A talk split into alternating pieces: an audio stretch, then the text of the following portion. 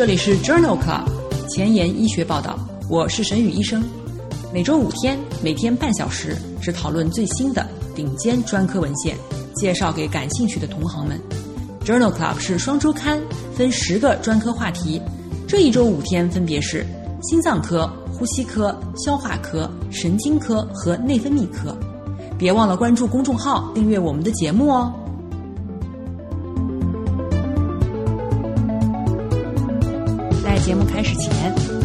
题外话。嗯，目前国内新冠疫情控制的还不错，疫苗也出来了，可能有的医生朋友已经打上了，所以我最近不太确定大伙儿还想不想听关于新冠病毒的相关研究。所以呢，在上周进行了一个投票，有四分之一的朋友觉得特别感兴趣。有四分之一的朋友已经不太想听了，有百分之四十四的朋友觉得毕竟是研究热点，最好每期都能讲一篇。特别感谢大家的反馈，我想我尽量筛选一些新颖又实用的文章跟大家分享吧。今日头条：一，FDA 批准流感病毒核酸内切酶抑制剂。用于治疗和预防流感。二，《Lancet》子刊，嗜酸性粒细胞和呼出一氧化氮对成人轻度哮喘的预测价值。三，《美国呼吸与重症医学杂志》，肺移植后第一年急性排斥反应的危险因素。四，《欧洲呼吸病学杂志》。真实世界的美伯利单抗治疗重症哮喘的前瞻性研究。五，《Nature》子刊，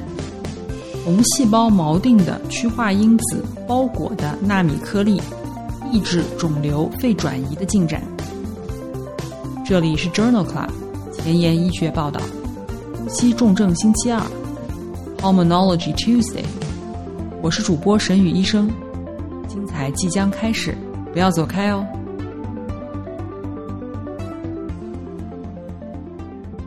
新药研发，今天我们来聊聊巴罗萨韦。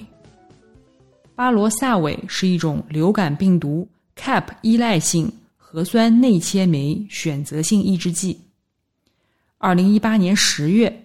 ，FDA 批准巴罗萨韦治疗症状不超过四十八小时的。急性无并发症的流感患者。二零二零年十一月，FDA 又批准了巴罗萨韦用于流感暴露后的预防。关于巴罗萨韦治疗无并发症的流感患者的随机对照实验，已经发表在二零一八年九月的《新英格兰医学杂志》上。这篇文章包括了两项随机对照研究。涉及门急诊无并发症的流感患者，其中一项使用巴罗萨韦剂量范围十到四十毫克与安慰剂对照，另一项是单剂量基于体重的巴罗萨韦四十或八十毫克与奥司他韦七十五毫克一天两次对照。二期临床研究中，巴罗萨韦组。缓解流感症状的中位时间比安慰剂组缩短二十三到二十八小时。在三期临床研究中，意向治疗的感染人群包括一千名患者，百分之八十四到百分之八十八是甲型流感感染。巴罗萨韦缓解症状的中位时间为五十三小时，安慰剂为八十小时。巴罗萨韦与奥司他韦缓解症状的时间相似，与安慰剂或者奥司他韦相比，巴罗萨韦开始治疗后一天的病毒载量降低更大。这两项研究中，巴罗萨韦组分别有百分之二和百分之九的患者出现了 I 三十八 T M F 取代的聚合酶酸性蛋白变体。从而降低了巴罗萨韦的有效性。这两项随机对照研究认为，单剂量的巴罗萨韦在缓解流感症状方面优于安慰剂。在无并发症的流感患者开始试验方案后一天，降低病毒载量方面要优于奥司他韦和安慰剂。关于巴罗萨韦预防流感的文章已经发表在2020年7月的《新英格兰医学杂志》上。这是一项多中心、双盲、随机安慰剂对照的研究。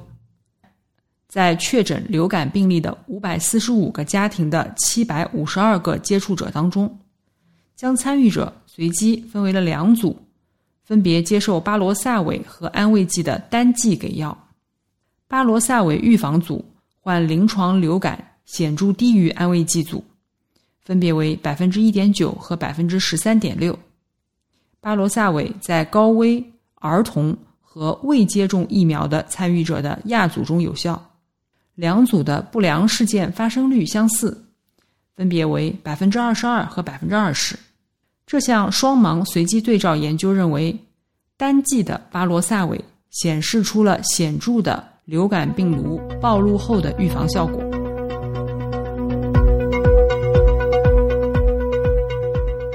今天的临床实践，我们来聊一聊哮喘的免疫治疗。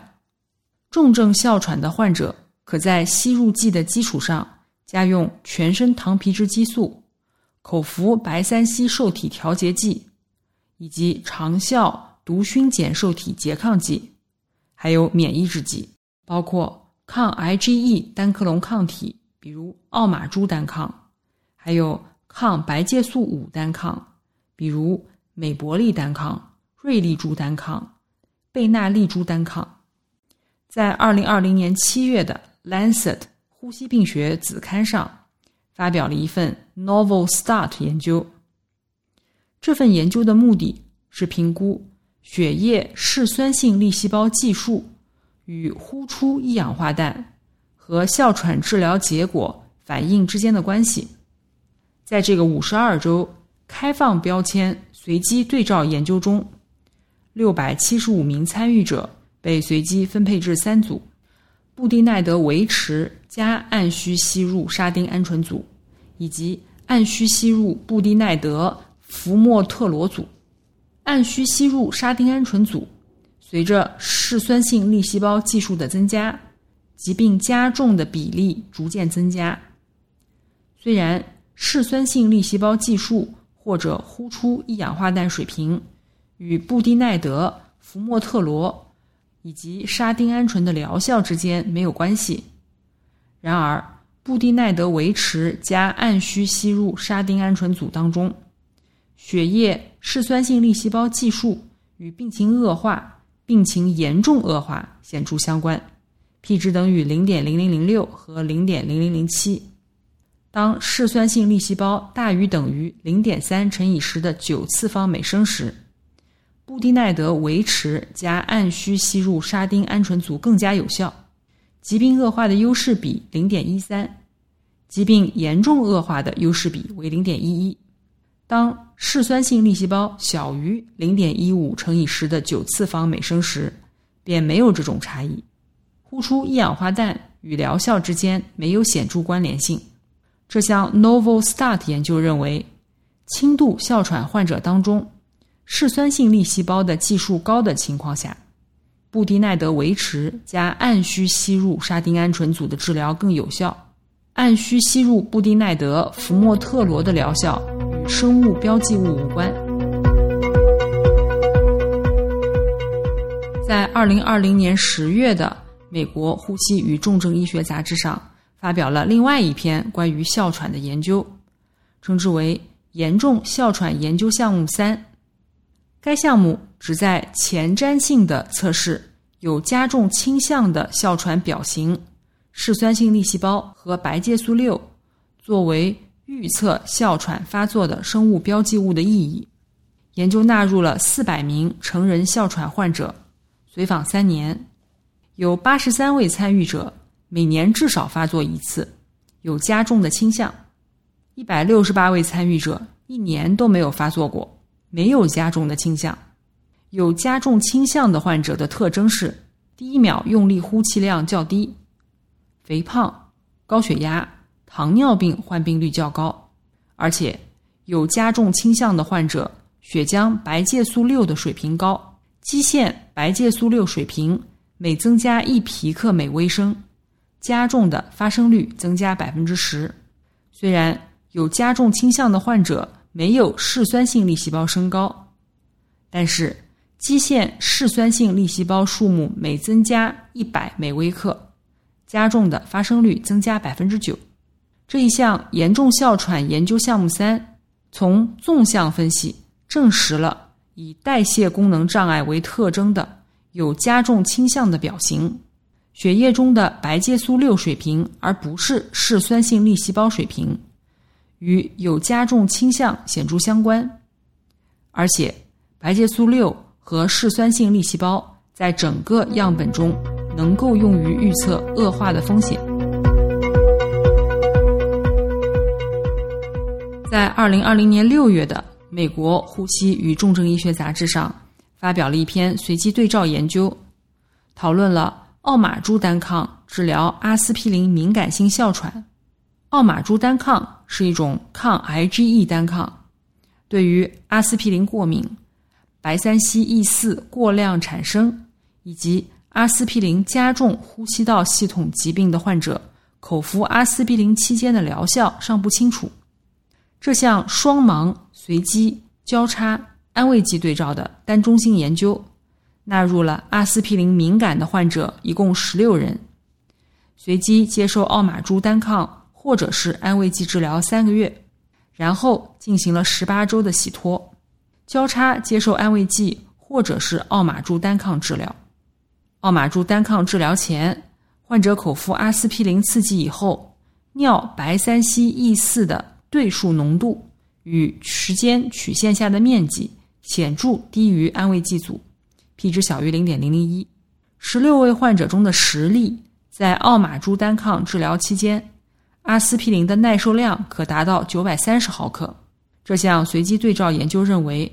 在口服阿司匹林期间，奥马珠单抗抑制尿白三烯 E 四过量产生以及呼吸道症状。可使百分之六十二的阿司匹林敏感的患者耐受阿司匹林。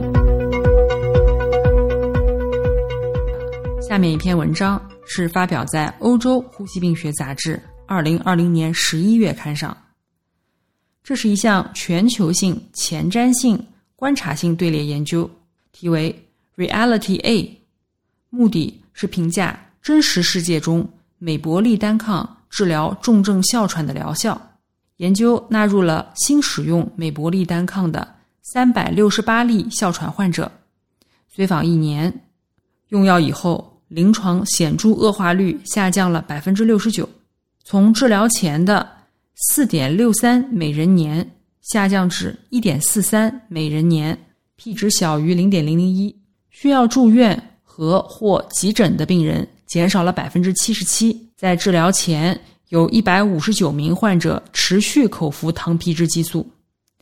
在二十一到二十四周的随访中，剂量从十毫克每天下降至了五毫克每天，持续五十三到五十六周。这项研究认为，美伯利单抗的有效性与真实环境下的临床实验结果是一致的，能够显著的减少口服糖皮质激素的剂量。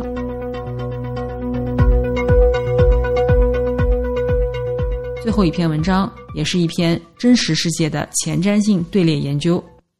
发表在二零二零年十月的《欧洲呼吸病学杂志》上。研究评价了真实世界中抗白介素五单克隆抗体的疗效，并评估了不良反应的预测因素。研究前瞻性的收集了二百五十名中重度哮喘患者，以评估两种抗白介素五单抗的疗效。美伯利单抗和瑞利珠单抗，在接受美伯利单抗和瑞利珠单抗治疗的二百五十名患者当中，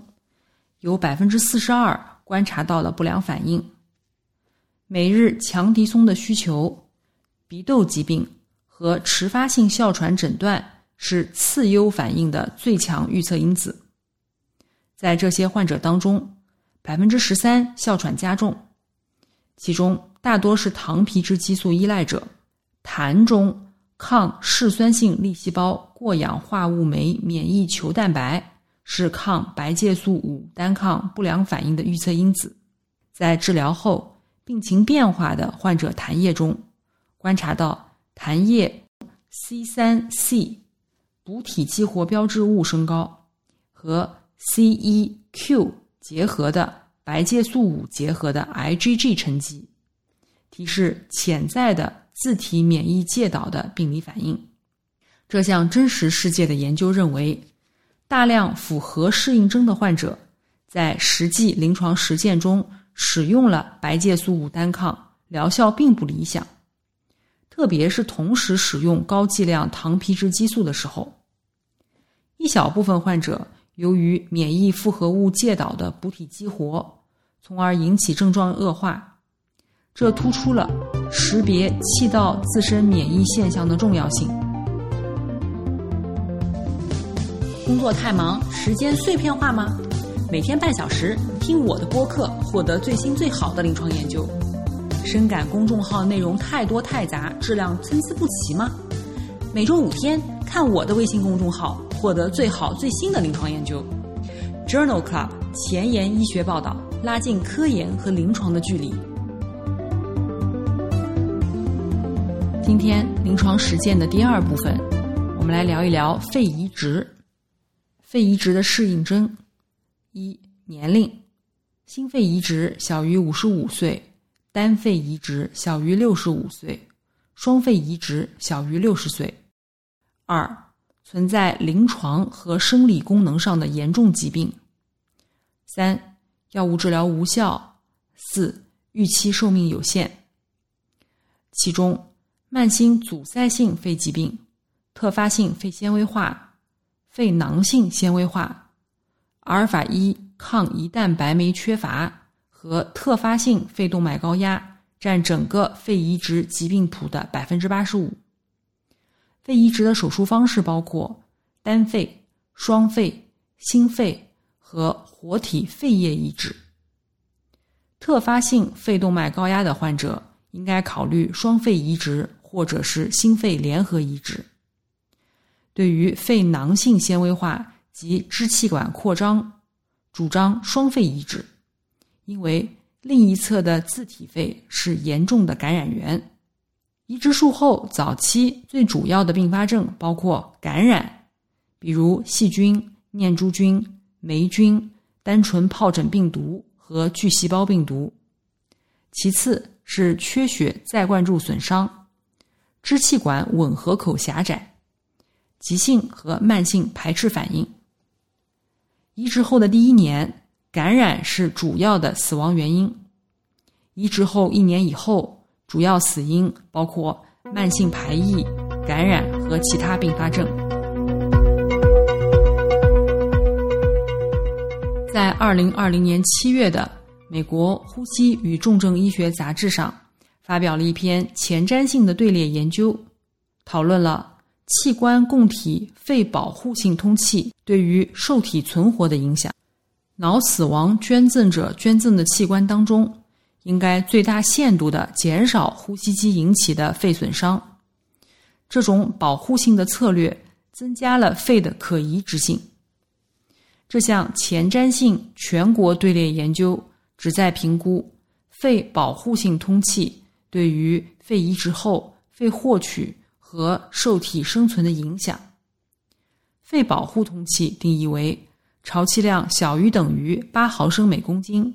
和呼气末正压大于等于八厘米水柱。研究纳入一千六百名捐赠者的数据，一千一百名捐赠者至少有一个肺有意向被捐赠，其中六百七十八例捐赠者至少有一个肺最终被捐赠。在意向捐赠时，只有四分之一接受了肺保护通气的策略。接受肺保护通气策略的肺，最终作为供体的几率较大，优势比为一点四三。接受了肺保护通气策略的肺移植和未接受肺保护通气策略的肺移植，一年的生存率没有差异，均为百分之八十二。这项前瞻性队列研究认为。接受和未接受肺保护通气的肺移植术后，一年的生存率没有差异。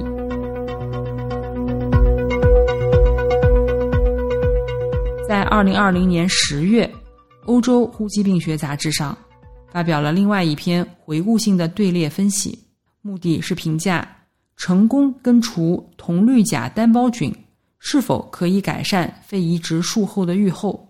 慢性肺移植功能障碍阻碍了肺移植术后的长期生存。铜绿假单胞菌是公认的危险因素。这项研究旨在评价根除铜绿假单胞菌。对于移植物存活的影响，回顾性的对于1991至2016年间进行第一次肺移植且未进行铜绿假单胞菌根除治疗的患者进行了分类。铜绿假单胞菌阴性的患者比铜绿假单胞菌阳性的患者无慢性肺移植功能障碍生存时间更长，p 值等于0.045。阴性的患者移植物存活率为82%。优于阳性的患者百分之十八，p 值小于零点零零零一。根除铜绿假单胞菌的患者肺功能也更好，p 值等于零点零零三五。这项研究认为，根除铜绿假单胞菌可以改善移植物存活，维持肺功能。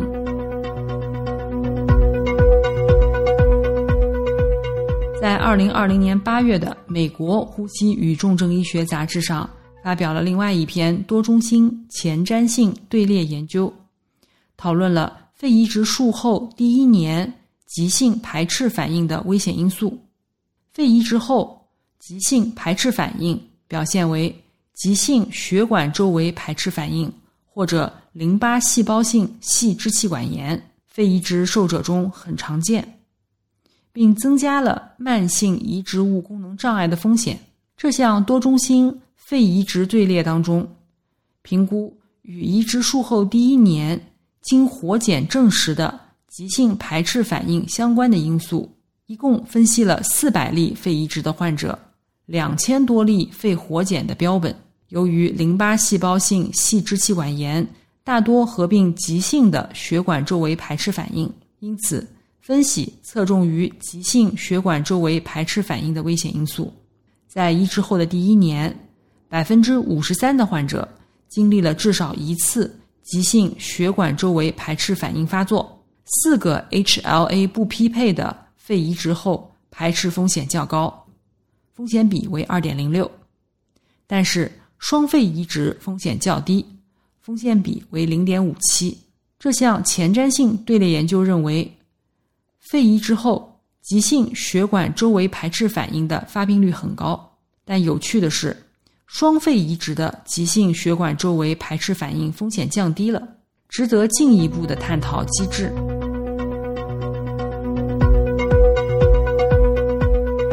今天要分享的最后一篇文章，发表在《欧洲呼吸病学杂志》二零二零年九月刊上。这项回顾性研究讨论的是迟发性急性纤维性和激化性肺炎。是否影响移植肺的长期功能和生存率？移植后急性纤维性和激化性肺炎 （AFOP） 与肺功能的快速下降相关。然而，它与慢性肺移植功能障碍的关系尚不清楚。这项研究旨在讨论急性纤维性和激化性肺炎检测在肺移植活检与临床重要终点之间的关系。文章回顾了四百多名接受肺移植的患者的肺移植活检标本，急性纤维性和激化性肺炎分为移植后小于等于九十天的早发性二十四例和移植后大于九十天的迟发性三十例。急性纤维性和激化性肺炎与无慢性肺移植功能障碍存活率、移植物存活率、供者特异性抗体。气道和血液嗜酸性粒细胞增多均显著相关。急性纤维性和激化性肺炎的患者无慢性肺移植功能障碍存活率显著较低，中位生存期为二点四年。同样，迟发性急性纤维性和激化性肺炎的患者的移植物存活率也显著了降低，中位生存期为四点三九年。迟发性急性纤维性和激化性肺炎进一步与循环供者特异性抗体的检测有关，风险比四点七五。早发的急性纤维性和继化性肺炎患者的气道和血中嗜酸性粒细胞增多，p 值等于零点零四和零点零四五。迟发性急性纤维化和继化性肺炎预后更差，慢性肺移植功能障碍风险更高。这项研究认为，移植后大于九十天发生的迟发性急性纤维性和继化性肺炎，可能在慢性肺移植功能障碍的早期发病机制中发挥了作用。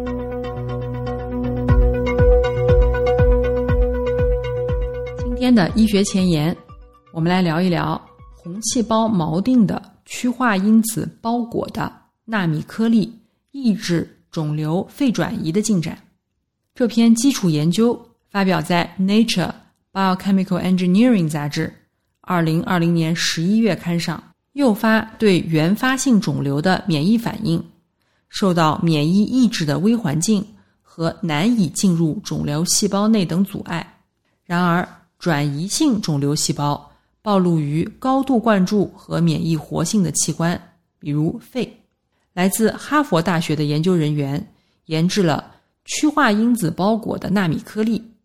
共价结合到红细胞表面，通过注射红细胞到小鼠肺转移模型当中，观察到局部和全身的肿瘤抑制作用。这种以红细胞为锚定的全身免疫治疗。可使效应免疫细胞在肺部浸润，不需要外源性抗原进行原位免疫，既可抑制肺转移的进展，延长动物的生存期，诱导全身免疫抑制远处肿瘤生长。这项基础研究认为，红细胞介导的全身免疫治疗可能是一种普遍而有效的癌症疫苗接种策略。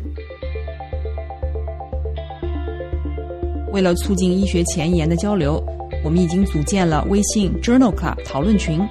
在上一周的节目中，我分享了二维码，希望大家可以简单直接的通过扫二维码进入我们这个群，加入讨论。毕竟英雄不问出处，大家都是来自五湖四海的志同道合的朋友，因为同样的目的聚到一起。但不幸的是，加入了很多莫名其妙的朋友，发一些莫名其妙的小广告。着实的感受了一下什么叫做小鬼难缠，给我和群里的朋友造成了很大的困扰。从这个星期开始，我改变了一下进群的策略。如果你有兴趣参与我们的讨论，可以在微信公众号给我留言，说明来意。对于这样的不便，我深感遗憾。虽然工作量增加了很多，但目的是希望给大家营造一个安静良好的讨论的氛围。本期节目就到此结束了。因为你的分享，已经有越来越多的医务工作者了解我们、关注我们了。如果你真心喜欢我们的节目，现在就去分享转发吧。明天是消化肝胆星期三，不见不散。